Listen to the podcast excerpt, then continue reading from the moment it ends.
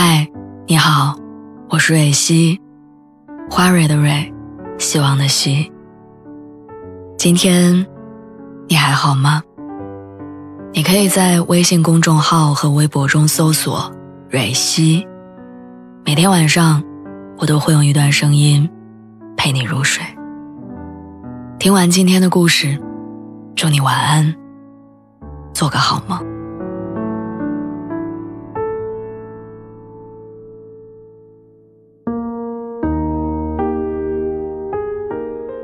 我今年二十八岁，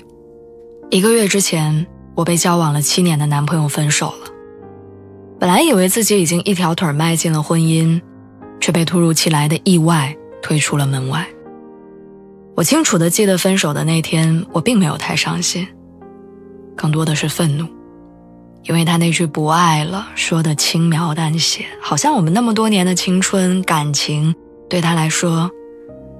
都毫无意义。就像他杯子里冲淡了的那杯茶水一样，理所应当的该被换掉。刚分手的那几天，我请了假，在家打扫了一遍房子，收拾了所有的行李，想要立刻搬走。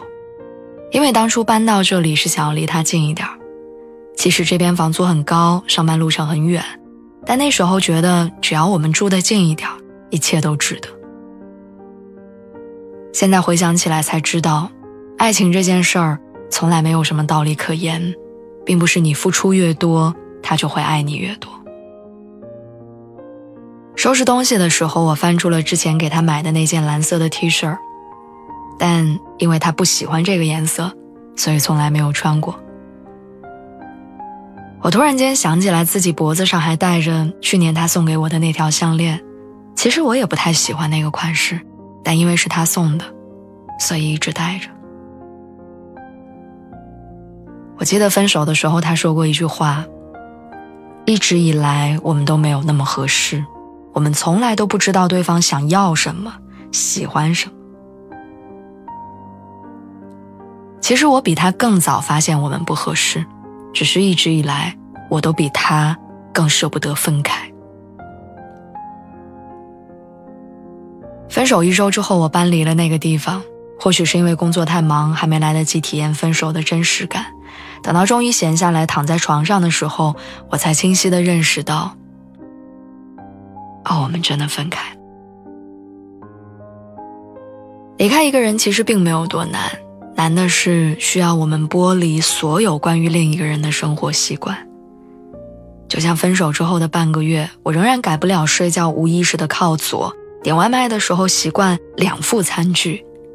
洗澡之后会无意识的叫他给我递毛巾。也许我们需要忘掉的，从来不是那个人，而是每一点我们生活里的习惯。分手三个星期之后，我突然对自己的年龄感到慌张，因为不管是我刷短视频还是微博，大数据总是能精准的捕捉到我已经分手的信息，然后贴心的给我推送一大堆大龄相亲广告，好像这个年纪再不着急，就真的嫁不出去了。就像一个耗尽所有精力、财力、时间而组建的公司，眼看这家公司就要成功，却因为合伙人的突然撤退，土崩瓦解。他毁掉所有的劳动成果，只剩下你和一地的狼藉。分手一个月之后，我突然想通了，因为我逐渐意识到，我纠结的并不是我们的分手，而是爱了那么久。最后连个像样的交代都没有，但我已经不再为此感到遗憾了，因为我知道，那些错的人都在教导我们，要如何更爱自己。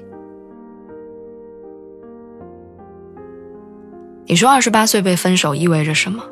可能意味着你再也遇不到一个仅仅因为喜欢就会在一起的人，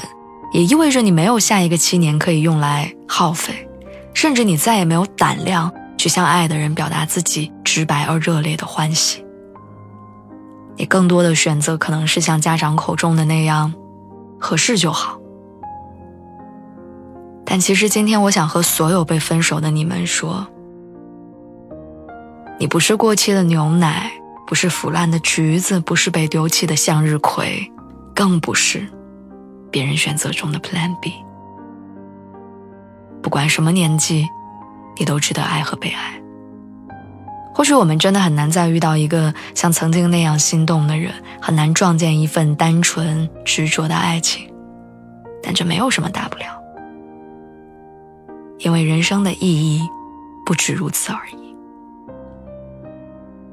无论几岁，请你为自己而活。人生不论选择从什么时候重新开始，都永远是最好的时机。